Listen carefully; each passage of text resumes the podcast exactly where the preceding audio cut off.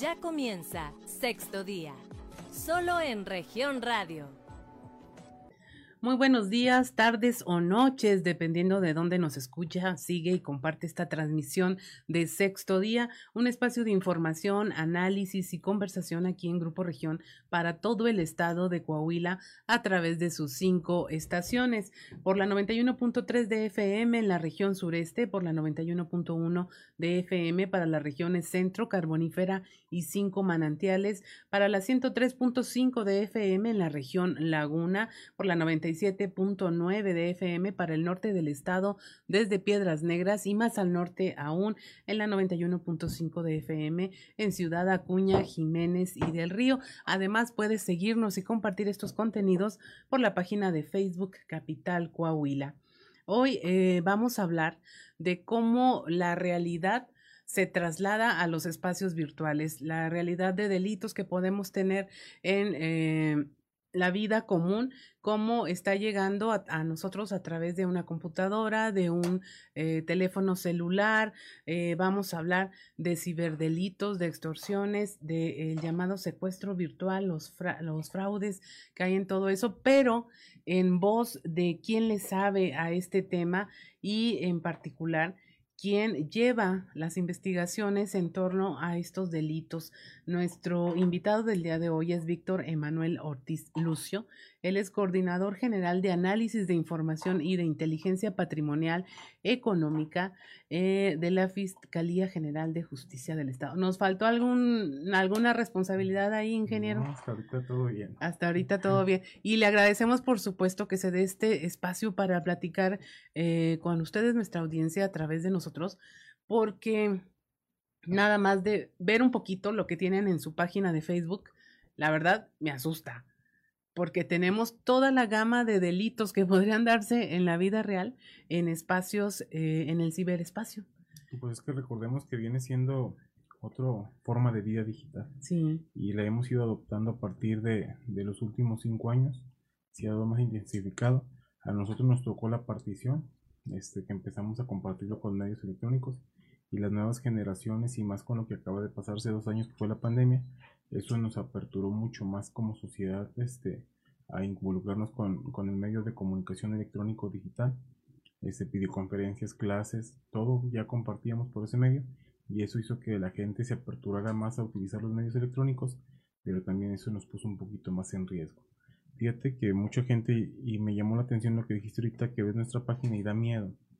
Pero no, no es cuestión de miedo, sino nosotros sacamos material de prevención es este lo que se vive día a día. Nosotros todo el material que sacamos en cuestión de prevención en la página de la Policía Cibernética, pues son temas que me van llegando ya sea vía correo electrónico, vía inbox, vía telefónica o que vamos atendiendo.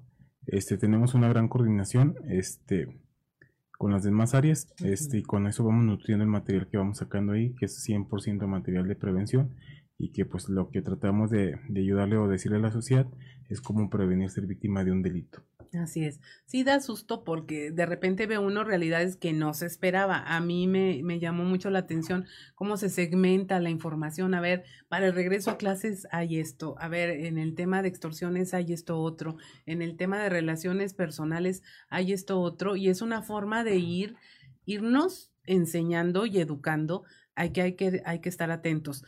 Sin duda, el Internet o la Internet fue un boom que nos expandió la mente a todos, pero también hizo la puerta más ancha a la entrada de delitos que a lo mejor considerábamos impensables, así como hay eh, acoso escolar, ahora hay ciberbullying, así como hay violencia de género en las relaciones personales, también las puede haber en relaciones a través de eh, los sitios web y de las relaciones personales y las redes sociales a través de, de, estos medios.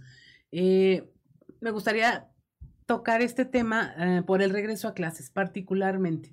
Ahí vienen una serie de prevenciones y de advertencias que ah, me gustaría que socializáramos para que los papás estuvieran atentos, porque si bien mientras hubo pandemia, pues hubo que estar atentos a que de repente se metían personas ajenas a los grupos, a que había cierta información que se estaba compartiendo que podría generar algún riesgo. Hubo papás que incluso se ampararon contra el tener la cámara prendida en su eh, espacio de su casa con sus hijos por considerar que había algún riesgo, pero ahora con el regreso a clases volvemos a tener otro tipo de actividades que hay que estar eh, supervisando en las redes sociales, en los menores, el TikTok, todo lo que agarramos durante la pandemia, ahora se podría volver en nuestra, en nuestra contra si no lo supervisamos. Que no más que nada es en nuestra contra, sino que solo hay que revisar las políticas que nos manejan este, las redes sociales para poder tener cuenta. Por ejemplo, me han llegado casos con niños de 8 o 7 años que tienen este, una problemática con una cuenta de Facebook, cuando pues, una de las principales políticas de Facebook, o la principal,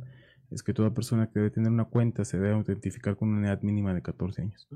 Entonces vienen las omisiones de cuidados por parte de nosotros como padres de familia. Y lamentablemente es algo que desde que nosotros empezamos a trabajar el tema nos hemos dado cuenta que los dispositivos electrónicos se convirtieron en las niñeras virtuales de nosotros, como padres de familia. Ve a un supermercado tú y anda el niño sentado en el carrito de 3, 4 años, se fastidia porque pues es una actividad que si a nosotros como esposo nos cuesta ir, imagínate al niño que no quiere ir, y lo que hacen la mayoría de los padres es sacan el teléfono, un video, y se lo dan al niño y ahí el niño bien entretenido. Entonces, no digo que es malo, pero es momentáneo. Pero me ha tocado ver situaciones de niños que no se despegan de una tablet y un celular hasta 10 horas diarias. Entonces, estamos ya realmente nosotros como padres de familia supervisando qué ven nuestros hijos, qué contenido están teniendo acceso. Sabemos manejar un control parental. Y es cuestión, mucha gente dice, es que no sé, YouTube ya nos puede dar todo y, podemos, a través de nosotros nos pueden pedir la asesoría de cómo hacer una verificación de control parental para ver los dispositivos de nuestros hijos, qué es lo que ven, qué es lo que tienen restringido. Y sobre todo es algo que, se ha ido evolucionando, por ejemplo, ahora en las plataformas de los videojuegos, en las consolas, lo que es Xbox, PlayStation. Este, pues viene un mundo virtual también de jugadores y te ha tocado ver un niño de que está trabajando, está jugando y puede estar compartiendo este, la misma sala de juego como se le llama este, con otro niño que se encuentra en Estados Unidos o a lo mejor en otro estado de México o en España o en cualquier parte del mundo. Entonces recordemos que una de las grandes eh, cosas que da el ciberespacio es un anonimato. Que tú puedes llamarte, si tú quieres hacer un perfil y yo como Víctor Ortiz le puedo poner Francisco Díaz. O le puedo poner porque realmente a mí no me exigen un medio oficial para poder autenticar mi, mi identidad. Y es ahí donde recae el tener cuidado, el tener la precaución este, y hay un ejercicio que nosotros hacemos, nosotros damos muchas pláticas de, prevención en el nivel educativo, ya lo damos desde guarderías, kinder, porque ya hay niños que manejan dispositivos electrónicos. Damos es primarias, secundarias, preparatorias, carreras. Lo damos tanto para alumnos como para maestros, como para padres de familia, son tipos de pláticas diferentes. Vamos viendo el enfoque. Este, lo vemos para el sector privado, para empresas, el área de trabajadores, lo vemos para el área gubernamental con otras áreas de aquí de otras secretarías, cómo prevenirlo. Y una de las cosas que nosotros siempre recomendamos con el uso de equipos tecnológicos, computadoras o dispositivos, para empezar, la computadora nunca debe estar en una habitación de un menor. Debe estar en, una, en un espacio eh, abierto, en la sala, donde quieras, y que el padre de familia, mientras esté ocupado, pueda estar viendo el monitor con que está hablando porque ahí detrás este, en el ciberespacio hay muchos riesgos que ellos pueden este, correr al entregar la mejor información este, muy privada que ellos pueden ser engatusados más fácilmente. Entonces, ¿con quién platican nuestros hijos? ¿Cuántos contactos tienen? No porque tengan más contactos, este, son los más populares. Te pongo un ejemplo, yo tengo un, hijo adolescente de 14 años, este, y pues, tiene su cuenta de Facebook, y un día entré a ver su perfil y vi a 2600 amigos. Y órale, que es popular. Y le dije, oye, este Adrián, ¿por qué tienes tantos amigos? Y dice, ah, pues es que me mandan los solicitudes y los acepto. Y empecé, y luego en uno de los contactos recuerdo mucho que era lonas y carpas de saltillo. Digo, ¿y como por qué tienes tú a lonas y carpas? Pues no sé, me mandaron los solicitudes y lo acepté. Entonces él, pues, en el, lamentablemente, en el ámbito de, de los adolescentes, el tener mayores contactos, el tener mayor número de contactos significa como un cierto este, aceptación por las plataformas digitales cuando realmente puede ser una situación de riesgo, porque como te comentaba anteriormente, no es algo que nosotros podamos verificar si realmente la persona existe. Te comparto, por ejemplo, últimamente se me dio una, una denuncia de una señorita y se presenta en todas las edades de 22 años y me marca diciéndome este, si la podíamos auxiliar, ¿sí? Resulta que a través de una plataforma digital de, red social conoce una persona de Asia. Este tenía el perfil y, empiezan una interacción. se enamora a la semana, empiezan a, un noviazgo virtual. Y este chavo pues le dice, ¿sabes qué? Te voy a mandar un regalo. Ah, perfecto. Supuestamente este chavo desde allá, desde, desde Asia, le mandó un regalo y a los tres días le marcan ahí de una supuesta aduana, donde había un paquete que le habían ahí mandado de tal dirección, tal persona, que era el mismo novio. Entonces ella dice, sí, pues ¿qué me dijo que me lo mandara? Ah, pues es una bolsa de Louis Vuitton. Pues, todos sabemos que una bolsa de Louis Vuitton es algo cara. Entonces ella le dice, sí, me la van a mandar. Sí, sí, nomás que hay un pequeño problema, este, hay una transacción por este, por la aduana, este, tienes que pues, pagar un derecho porque no lo pagaron el impuesto, bla, bla, bla, de embauca. Pues tienes que pagarnos 2.500 pesos. Pues ella dice, pues es una bolsa de 60 mil pesos, pues obvio voy a pagar los 1.500 y deposita los 1.500 y le comenta al supuesto novio, ¿sabes qué? Pues me pasa, ah, págalo. Y ella, pues por una bolsa de 60 mil pesos, paga el dinero. Y pues, al otro día le vuelven a hablar de la aduana que no, que ya la revisaron bien, que sí es la bolsa, pero aparte trae dinero. Este, que es una multa fiscal y que debe de dar 20 mil pesos. Entonces ya es cuando ahí ella dice, ah, caray, ya 20 mil. Entonces le dice el novio, oye, es que me están cobrando otro impuesto. Ah, es que aparte de la bolsa van este 4.800 euros. Entonces como que ya ya no confía y nos hace la solicitud y pues es un tipo de extorsión que se dio hace año y medio y que se está volviendo a actualizar. Entonces es algo que nosotros hacemos la recomendación a la sociedad en general es siempre estar alerta. Cuando algo parece muy barato o parece muy sencillo, pues ya es tu primera alerta este, de que puede ser eh, víctima de un posible delito. También se da en, las compras, o sea, de que te ofrecen un producto muy muy barato cuando tú sabes que el costo no supera ni el 50% de lo que realmente cuesta, pues ya también es ahí una, una alerta que te está dando un sinónimo de que puede ser víctima de un delito. Una cosa que hay que sospechar. Así es. Ahora, eh, en este tema yo veo increíbles cosas que, que, por todos lados hay que, hay que estar atentos. Eh, Recomendación básica de adolescentes, los papás deben de tener acceso a las cuentas. Así es. No es un tema de ah, derechos humanos y mi derecho. Mira, a ver, si usted paga el celular, este, en, el comparto, me gusta mucho ir a, los planteles educativos, sobre todo platicar con padres de familia y platicar con los mismos alumnos, por quien es quien me proporciona el mismo material, las mismas dudas, lo que está pasando actualmente, que se mueve términos. Este, entonces, los mismos alumnos son los que te van documentando de cuál es la tendencia que se está dando en los nuevos mundos. Entonces una vez una padre de familia me decía, oiga, yo como padre de familia le puedo revisar el teléfono a mi hijo. Sí, ¿por qué no? ¿Quién lo paga? ¿Usted? Sí. ¿La mensualidad la paga usted? Sí. ¿El saldo se lo pone usted? Sí. ¿Vive con usted? Sí. ¿Es menor de edad? Sí. Como decía mi mamá, mientras vivas en mi casa, pues, son mis reglas. Entonces no es una cuestión de que le estés violentando los derechos, sino al contrario, pues es algo que te está mostrando interés para que tu hijo ver con quién se comunica, con quién platica, qué es lo que hace realmente en el dispositivo.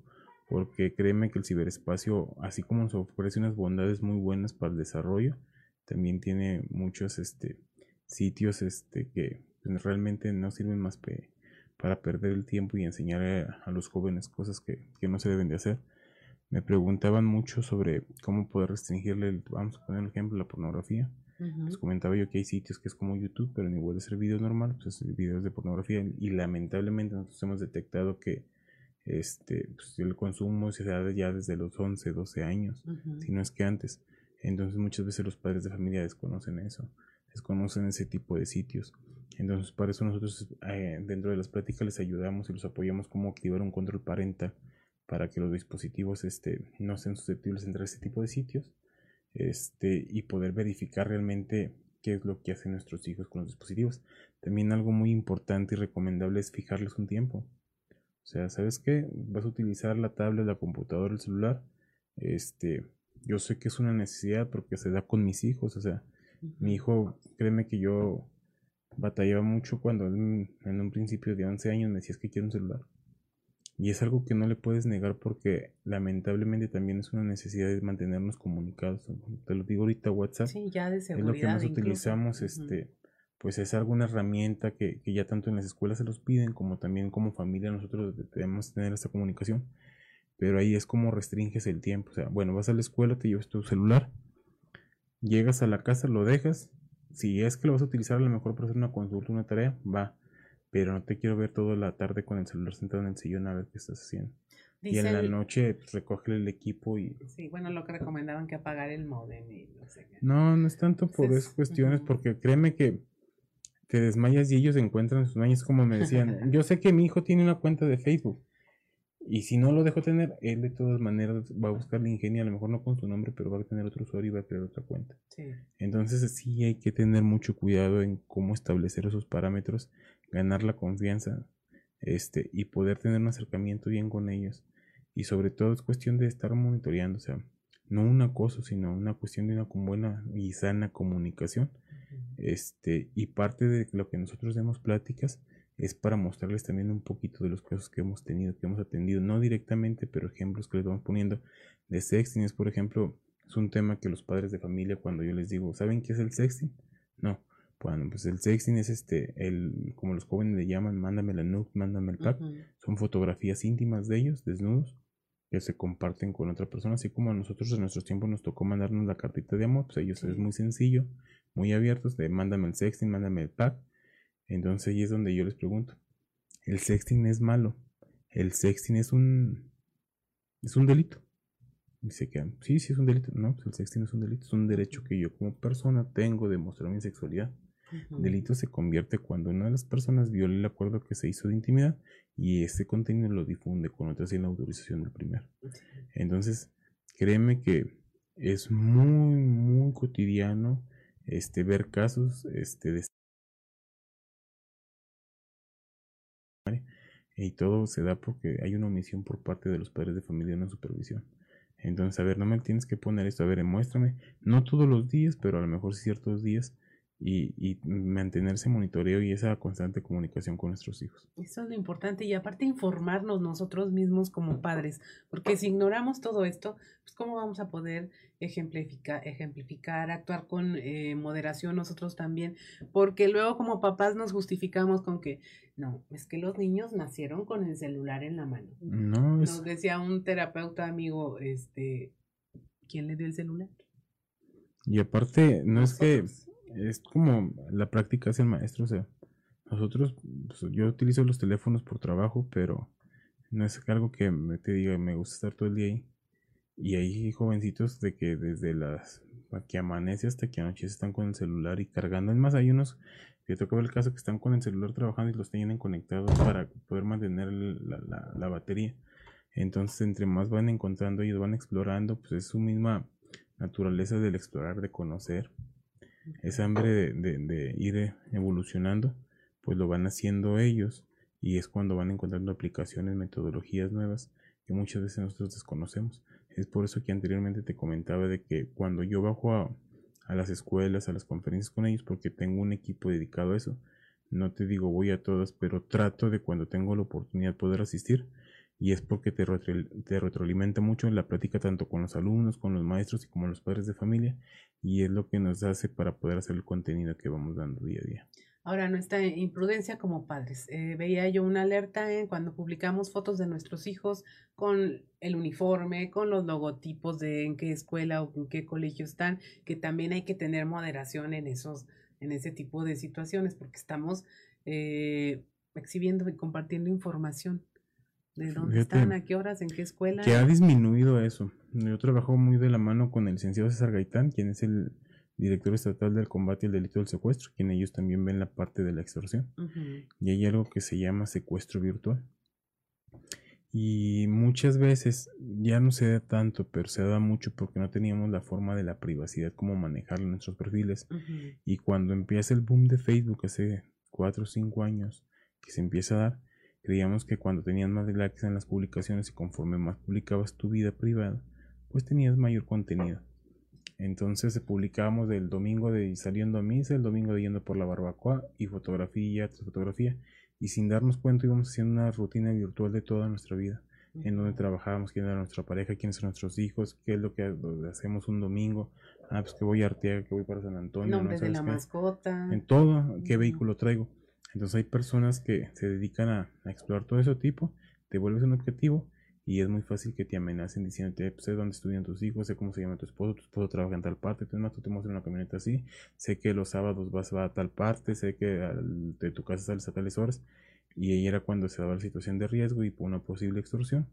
Y pues eh, venían las cantidades exigidas de 2.500, 3.500, 5.000 pesos.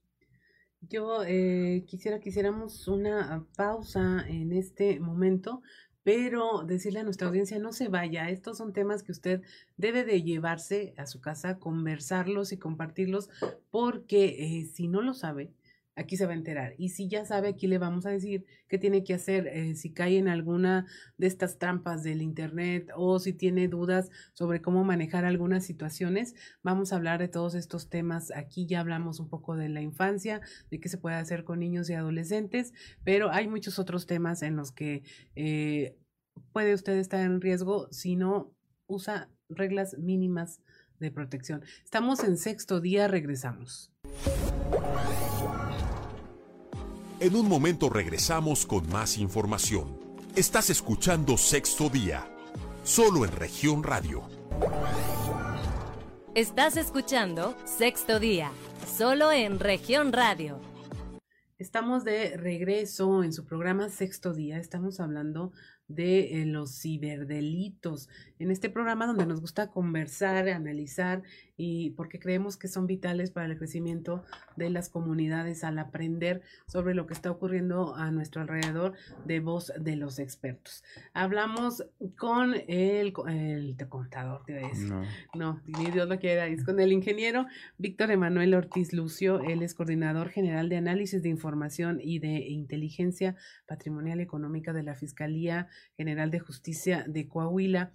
Y estamos hablando de los ciberdelitos y comentábamos que el tema del grooming, de eso de engatusar y de que no se da tanto, pero hay ciertos delitos sobre los que están poniendo ustedes atención o, distintas situaciones que son las que están ocurriendo Mira, Dos temas actualmente, la suplantación de identidad o robo de la identidad a través de las cuentas de Facebook. Son dos tipos. Una, el robo del aplicativo de WhatsApp. Está mal dicho hackeo. No es un hackeo. Para un hackeo se necesita mucho, nada más un por un descuido del mismo usuario que no trae activada la verificación en dos pasos. Te roban tu aplicativo de WhatsApp, ¿qué es? Pues ya no puedes entrar tú a tu cuenta de WhatsApp y ellos se apoderan de tu cuenta, de tu usuario, de tu fotografía, de tu número de teléfono en la aplicación de WhatsApp, no en la aplicación de llamada ni nada. Y lo que hacen es hacer pasar por ti con tus contactos diciéndoles que te encuentras una problemática y pidiéndoles cantidades de 2.500, 3.000 pesos, 4.000 pesos. Le está pasando eso a todo mundo, ¿no? Nosotros nos enteramos de políticos que publican o de servidores públicos, pero también de personas en medios o de repente a nuestras En la sociedad, sí. Y eso es por una, nosotros empezamos desde hace un año detectando esa situación y sacamos la campaña para que la gente se enseñara a activar la verificación en dos pasos. ¿Cuál es la verificación en dos pasos? En el lado de WhatsApp, en dispositivos Android y iOS, entras a la parte de ajustes, a la tercera que es a la tercera opción que es seguridad y luego viene la tercera opción que es seguridad en dos pasos, te va a pedir un pin de seis dígitos. Por favor, no pongan la fecha de nacimiento, porque también en esa es otra problemática que tenemos a la hora de poner contraseñas. Nos piden un número y luego luego hacemos la, la fecha de nacimiento porque es algo que no se nos va a olvidar y lo pones, por ejemplo, Claudio López pone que nació el 2706 del 89. Entonces yo busco datos sobre él, a lo mejor hasta el mismo Facebook me viene su fecha de nacimiento y puedo deducir que esa es su contraseña. nos manda a felicitar. Tampoco, ni 1, 2, 3, 4, 5, 6. Entonces, también hay que tener mucho cuidado en nuestras cuentas. Y lo que hace es, es habilitar una segunda opción de seguridad. Recordemos que cuando nosotros activamos en un dispositivo, un teléfono, nuestro aplicativo de WhatsApp, como WhatsApp realmente valida la, que la línea telefónica que estás ingresando te pertenece. Ah, pues te envío un mensaje SMS. Tú te manda un código, tú lo ingresas y ya te deja ingresar al aplicativo y empezar a trabajar con WhatsApp. Lo que hacen estas gentes es eh, ingresar, hacer un, un blog, robarte ese código SMS, que por lo regular es la madrugada, y como no tienes activada la verificación en dos pasos, pues se roban tu cuenta. Y ellos activan la verificación en dos pasos. La verificación en dos pasos es lo que te decía, tú ingresar un código. Si tú la tienes activada, aunque ellos obtengan el código SMS, ellos no desconocen el PIN de seis dígitos y hasta ahí van a llegar y no te van a poder robar el aplicativo. Es un paso sencillito. Que te evitar muchos problemas. Que nos evita andar luego mensajeando con los. Esa es una. La otra es que te roben tu identidad, un robo de identidad, que te roben tu fotografía y con un número que no tiene ni nada de aquí ni nada que ver, también le pongan tu nombre y pues también empiezan a pedir dinero. Pero eso es lo que decíamos, eh, hay que utilizar mucho la lógica simple. Entonces nosotros siempre hemos hecho la referencia en general. Si un familiar, un amigo, mediante un medio electrónico, ya sea Messenger, ya sea WhatsApp, te pide una cantidad de dinero, pues trata de hacer una comunicación directa con él y realmente este, se encuentra en la necesidad de que te esté exigiendo. Pero si lo está haciendo mediante un mensaje, pues muy probablemente sea nada más un fraude. O sea, llámele, No cuesta nada. Entonces, segundo, ¿qué otra cosa se está dando? Hay unos aplicativos para préstamos. Entonces, lamentablemente, pues no son compañías financieras establecidas. Y pues otra omisión de que nosotros hacemos es que estamos acostumbrados a dar siguiente, siguiente, instalar. No leemos realmente qué son las políticas de uso de, de cada aplicación. Y lo que hacen este tipo de aplicaciones fraudulentas es que tú les exiges un préstamo de dos mil pesos, cuatro mil pesos, cuatro mil quinientos. Y ellos por principio de cuentas para podértelo dar mediante una aplicación es una fotografía de tu INE, una fotografía de la credencial a la cual se va a hacer el depósito y instalar una aplicación. Cuando tú instalas la aplicación te pide permisos de poder accesar a tu galería fotográfica y a tu carpeta de contactos. Y siguiente, y como siempre no leemos, estamos siguiente, siguiente, sí, aceptar dar autorización. Estas personas te cuestan, te prestan cuatro mil pesos, el interés es diario, son intereses muy altos. De que te des una idea, tú el lunes pides cuatro mil pesos al aplicativo, para el viernes tú a ellos ya les debes nueve mil pesos. Entonces, si tú no les pagas, ellos empiezan a amenazar, como ya se obtuvieron tus fotografías, te empiezan a difamar, enviando fotografías tuyas editadas que en caso de las mujeres que son prostitutas, que son servicios sexuales, que son escort, o en el caso de los hombres nos ha tocado ver que les ponen que son pedófilos, que son violadores, y la empiezan a compartir con el resto de los contactos. Llega una saturación ahí de, una presión este, que toda la familia de amigos te empiezan a decir, no está llegando esto, y hasta que quieren a pagar la deuda. Entonces, si se encuentran en ese caso, pues los invitamos a que nos hagan un mensajito al, inbox de la página de Facebook que es Policía Cibernética de Coahuila y nosotros los vamos a ir asesorando de cómo recuperar eso y cómo evitar ser víctima de un fraude. Eso es, eso es lo que está ahorita, es lo más común los préstamos. La situación económica, la presión hace que los acepten. Eh, les dicen, no importa si estás en buro de crédito, si no es... No necesito, son mínimos los detalles y pues realmente es una extorsión. De hecho, nosotros trabajamos mucho con lo que viene siendo Guardia Nacional, algo que nos ha inculcado mi jefe, el doctor Gerardo Márquez Guevara, este fiscal general del Estado, es a trabajar este de la mano con, con todas las corporaciones y trabajamos muy de la mano con lo que viene siendo Guardia Nacional Policía Federal por su parte de la División Científica, quienes nos rige a nivel nacional como policías cibernéticas. Este, y las más de 15 días tuvieron un mega operativo en México, donde lograron este, desintegrar una de las bandas que se dedicaban a, los aplicativos de préstamos. Este, y fue un buen golpe que se le dio, pero pues 600 aplicaciones, ¿no? 60, 60, aplicaciones y hubo como 200 detenidos, provenían de, de Asia este, pero es impresionante lo que es los call centers que ellos manejan para tratar ese tipo de, de actividad. Entonces, pues nada más que nada siempre mantenernos alerta.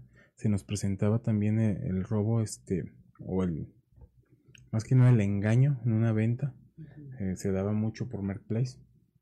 Este, todos sabemos que hay, de parte de, de, lo que es Meta, lo que es Facebook, Meta su corporativo, nos ofrece una opción de mercadito para poder ofertar lo que es Marketplace. Entonces tú puedes buscar ahí un teléfono, una bicicleta, infinidad de cosas se venden mediante ese, ese segmento de Facebook.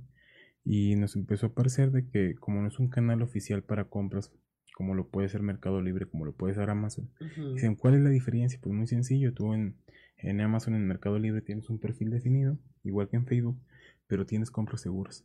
O sea, hasta que tú no te llegue el producto, y lo verificas que realmente sea lo que pediste, puedes liberar el pago. Si no llega, pues te hacen tu retorno de tu dinero. En Marketplace no, pues es otro usuario con otra cuenta de Facebook. Y ofrecían, por ejemplo, teléfonos iPhone este, en 4 mil pesos, cuando pues un costo normal de un, de un modelo 11, pues son, unos 10 mil pesos. Y le decían, ¿sabes qué? Sí, pero es que tengo mucha gente que, que me lo estaba pidiendo y, pues uno me lo va a comprar ahorita.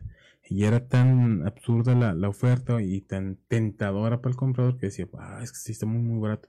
Pero más me caíste bien.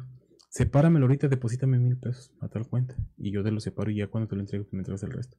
Y la gente pues iba, lo depositaba y pues resulta que la venta se elimina, no habían dicha venta. Que uno que está ganando la mega Una oportunidad, y, una y, ganga. pues realmente dices, pues va, si me cuesta seis mil pesos, puedo depositar mil, sí, pero son mil pesos que cuánto nos cuesta ganarlo. Ujú. Sí me explico, entonces también ese tipo de situaciones se da, se da por, por lo que viene siendo Mirror Place y sobre todo pues volverle a hacer la, recomendación a la gente, si algo suena muy tentador es el principal alerta de que puede ser víctima de un posible fraude. Ahora vemos anuncios en Facebook muy bien armados, este, muebles que uno sabe que cuestan eh, ocho mil pesos, ah, rebajados a 800 eh, y con marcas específicas están en, en Home Depot, están en, y, ve uno la ilustración y todo y pareciera que son, pero no Hay sé. clones también, en, Sí. en hemos detectado que también se mueve sobre todo en cuestiones de herramienta, se mueve mucho lo que es el clon, la piratería ya hay en herramientas.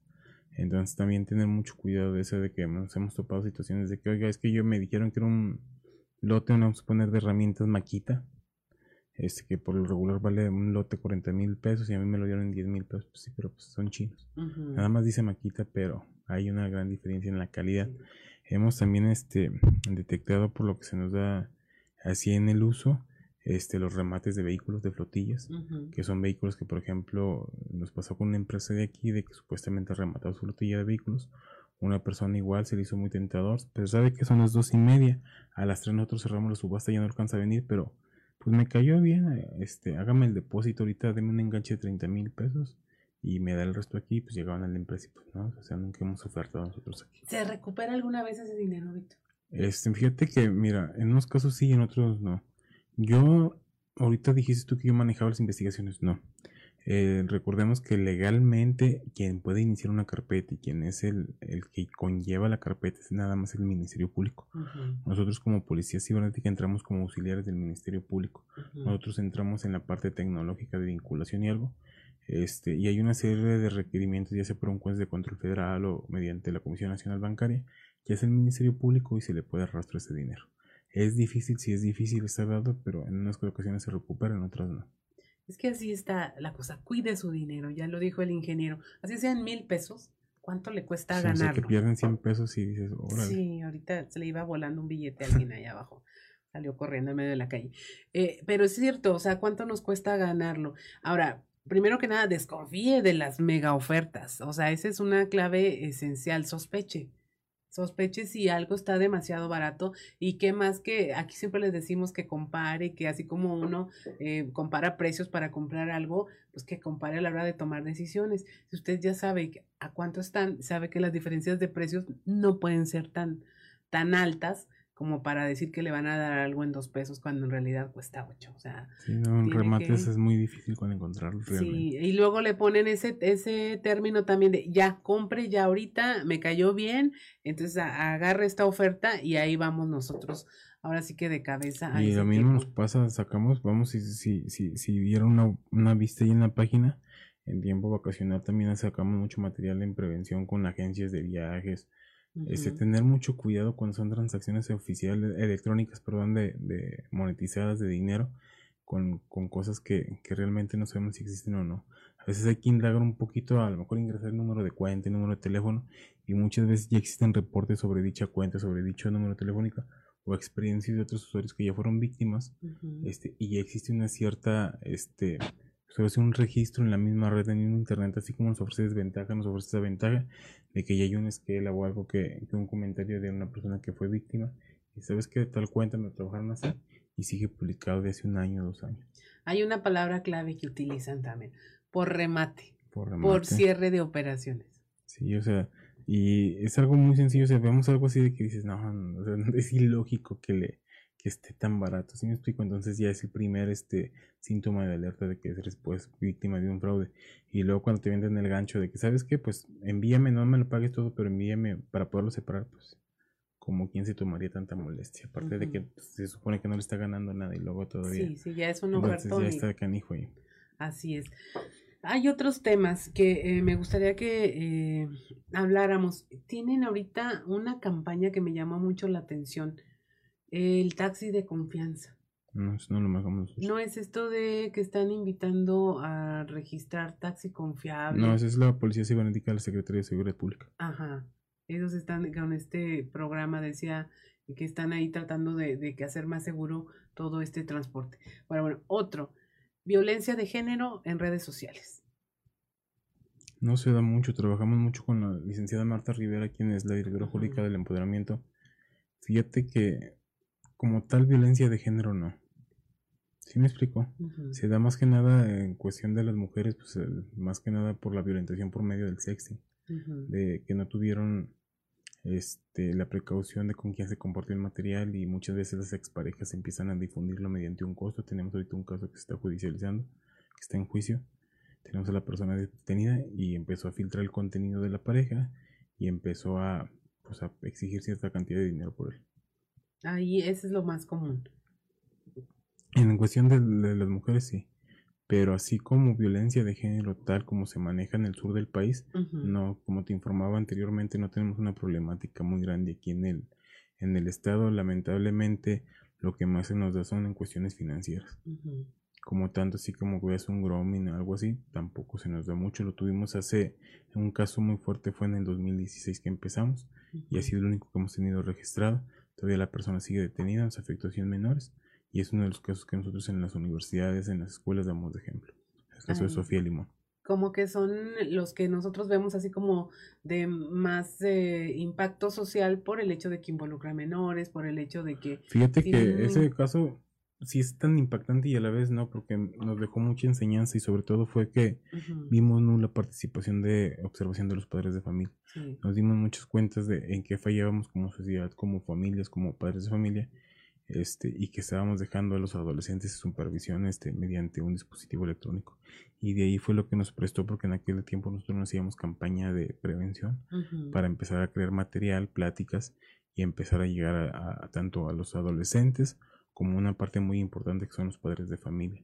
Porque créeme que a veces asistimos a una situación escolar donde tenemos una plantilla o ellos tienen una plantilla de 400 padres de familia y a la plática nada más acuden 100, 150. Yo sé que se dificulta, pero nosotros por lo regular cuando damos una plática al sector de padres de familia tratamos de que sea a las ocho y media, nueve de la noche acoplarnos a la institución educativa o un fin de semana para que tengamos la mayor cantidad de padres de familia y puedan ver y observar un poquito más y sobre todo crear con ellos el canal de comunicación y confianza para poder trabajar en un futuro sobre una duda, un asesoramiento este, y ser un poquito más allegados hacia ellos.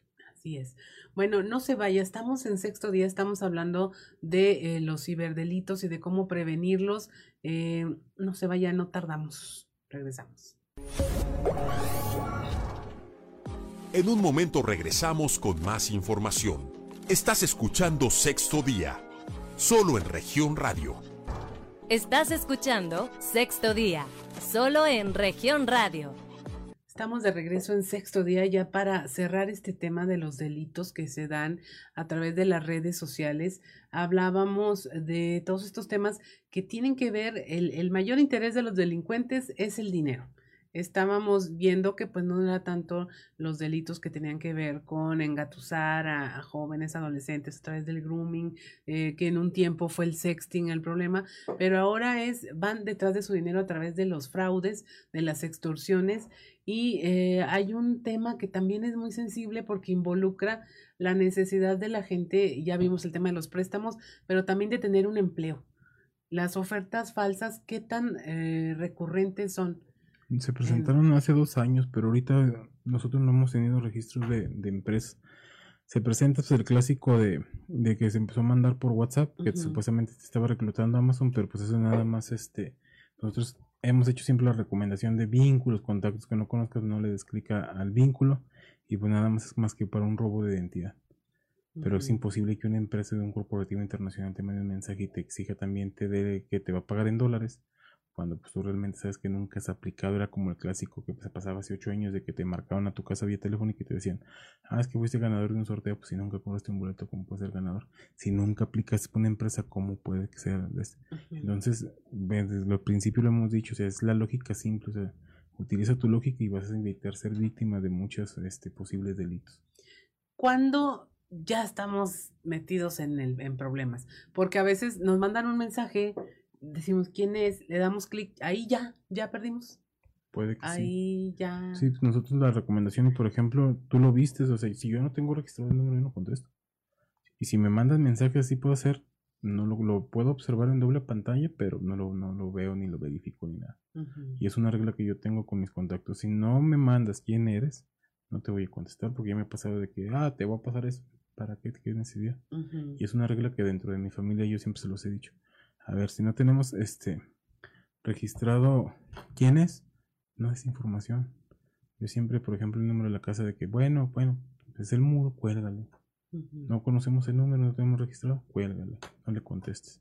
Es una alada que te están marcando con 491 más uno de Estados Unidos. ¿No lo tienes? Pues no.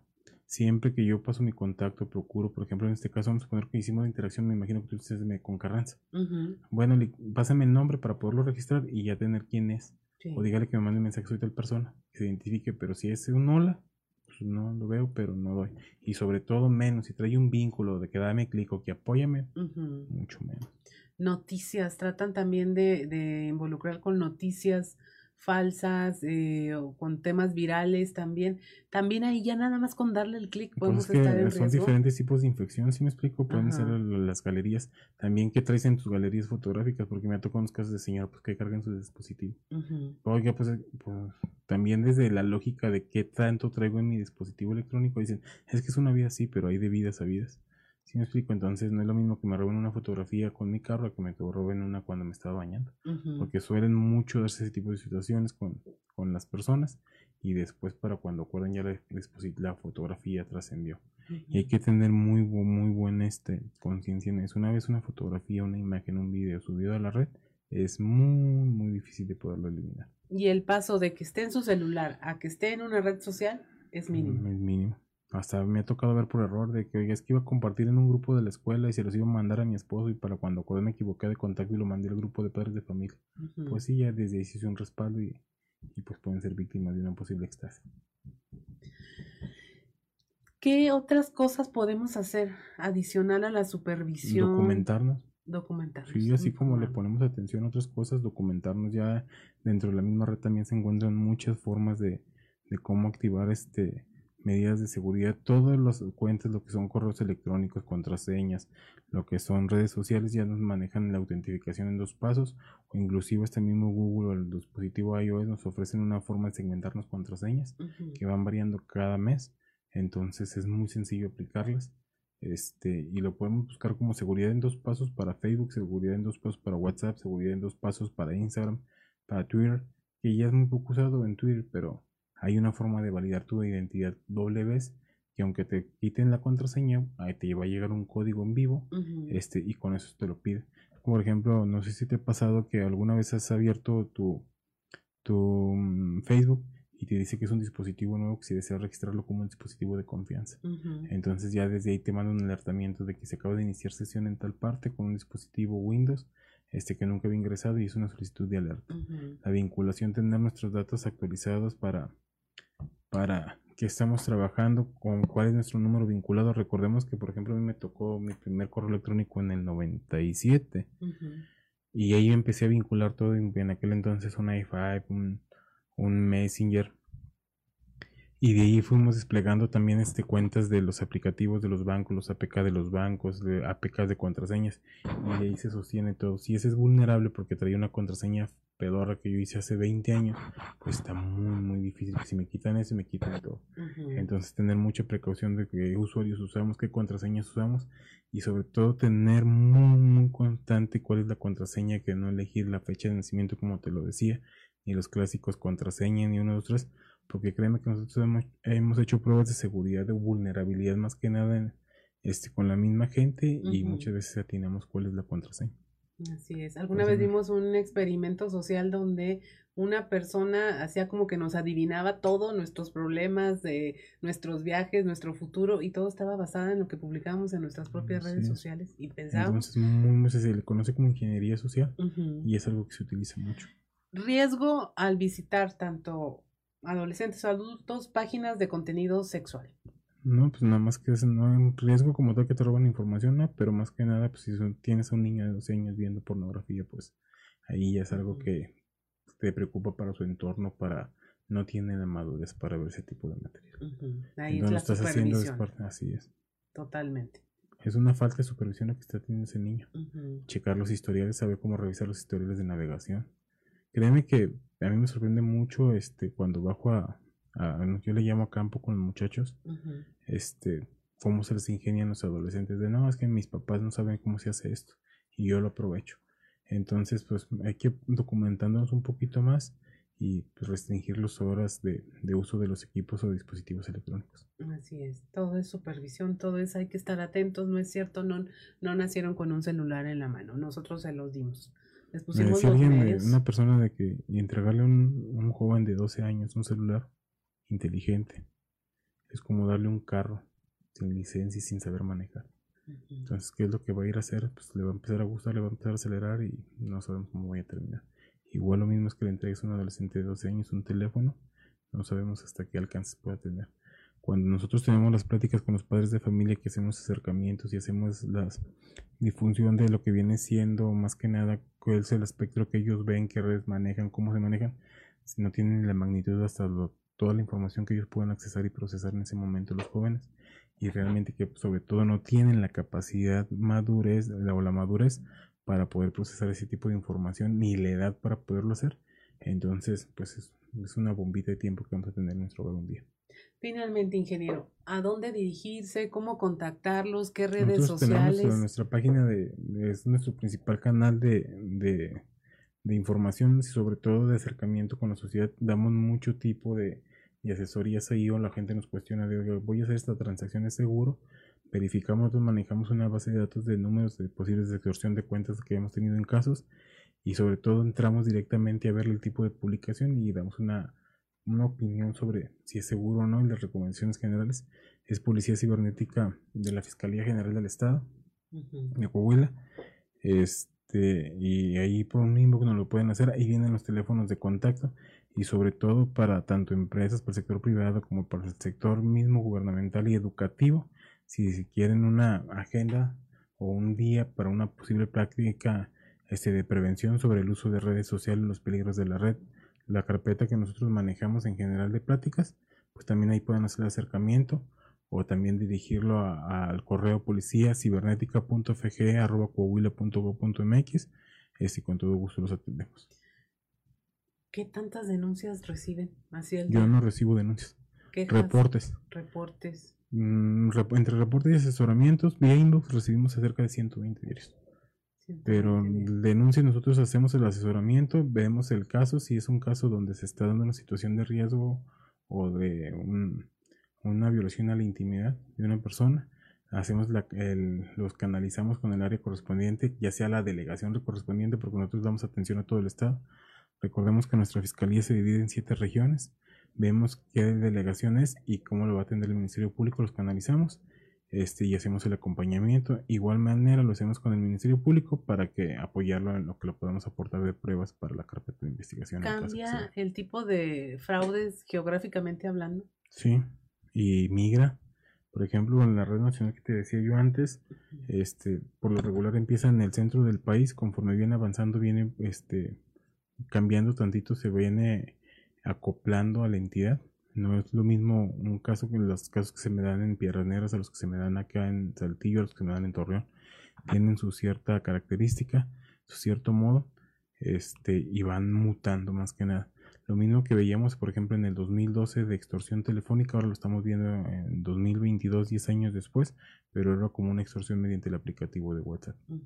El de, oiga tía, es que estoy aquí en la frontera. el de hacerse pasar por grupos de la delincuencia que supuestamente contestaban servicios y que es el comandante, no sé qué, te llega un mensaje y te mandan videos donde están cortando la cabeza de una persona y si no les pagas que te tienen ubicado, bla, bla, bla.